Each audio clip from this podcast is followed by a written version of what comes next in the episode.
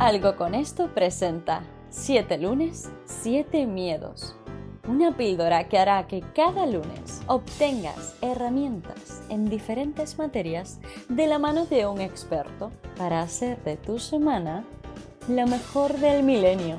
Tú decides. 7 lunes, 7 miedos. Un proyecto de Jack Viamonte.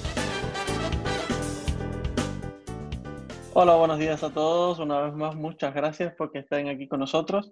Eh, hoy tenemos aquí al gran y querido Carlos, que nos va a hablar sobre el miedo a destacar.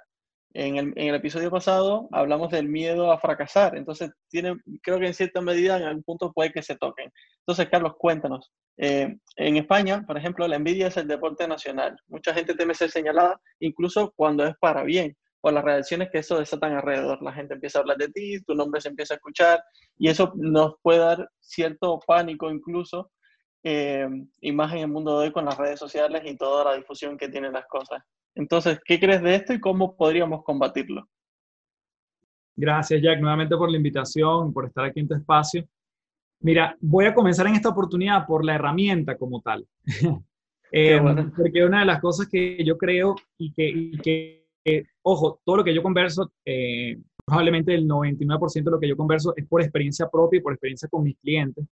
Eh, pero una de las grandes cosas que yo hago cuando me salta ese miedo a destacar es que yo pienso en alguien que yo admire.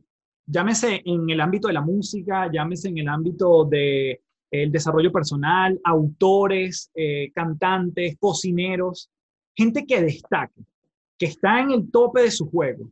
Y yo pienso, esa persona tiene admiradores, sí, porque yo soy uno de ellos.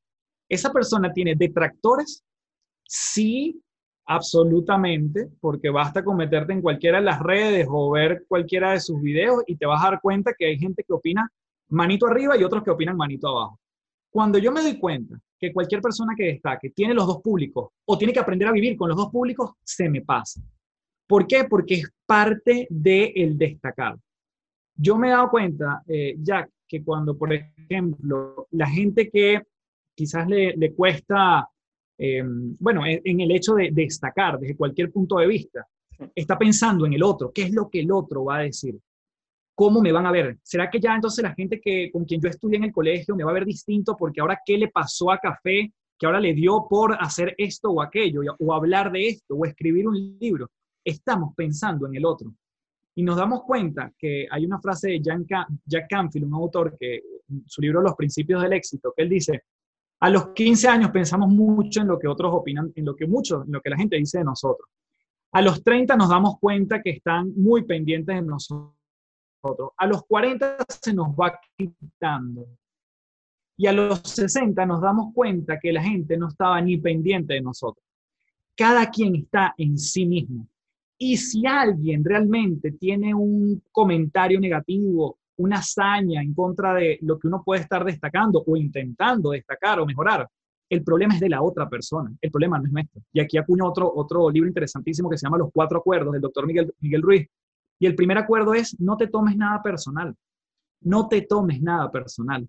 Porque pensamos que el otro está pensando en nosotros, pero el otro quizás está en lo suyo. Y muchas veces, cuando alguien te critica, tiene que ver porque tú estás haciendo algo que él desearía hacer, pero no tiene todavía eh, la, la, voluntad, por decirlo de una forma elegante, de hacerlo. Él quisiera estar en tu lugar y es más fácil criticar que intentar estar en ese punto. Que no es que tú lo hagas perfecto, pero es más fácil obviamente señalar el dedo hacia adelante que el pulgar hacia atrás. Pues muchísimas gracias por, por tus palabras. Honestamente, ya sabes que te admiro muchísimo y es un placer y un honor que estés aquí compartiendo todo este valor con nosotros. Gracias de corazón.